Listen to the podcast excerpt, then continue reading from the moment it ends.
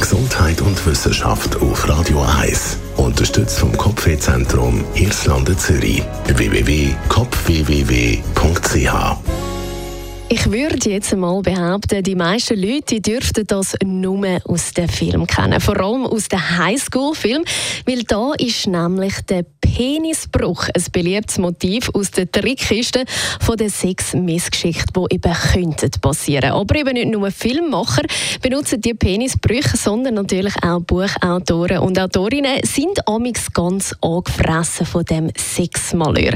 Aber eben nicht nur in den Filmen oder auch in den Büchern kann das passieren, sondern eben auch im echten Leben.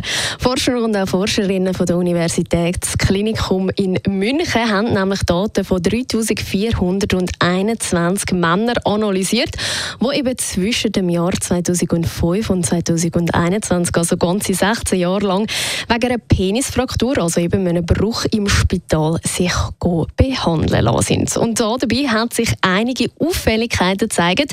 Laut dieser Untersuchung haben sich nämlich die meisten Menschen zwischen dem Achtung aufpassen. Es ist nämlich gleich wieder so weit.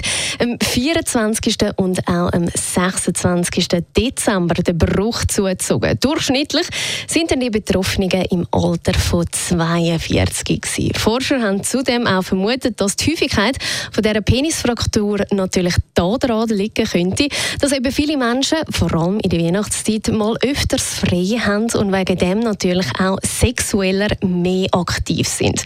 Was man vielleicht auch noch dazu sagen die Studie zeigt auch, das Risiko für Penisbrüche um 58 Prozent am Wochenende steigt. Für viele sollte das jetzt also eine Warnung sein, wenn sie ihren Kalender schauen, weil eben Heiligabend fällt in diesem Jahr auf einen Sonntag. Im Gegensatz jetzt zum Silvester, da müssen wir eben jetzt weniger Angst haben tatsächlich, weil vom 31. Dezember bis am 2. Januar treten eben interessanterweise nur relativ wenig Penisfrakturen auf. Das könnte jetzt aber natürlich auch gut mit dem Kater zusammenhängen, wo man eben am nächsten Tag eventuell könnte haben.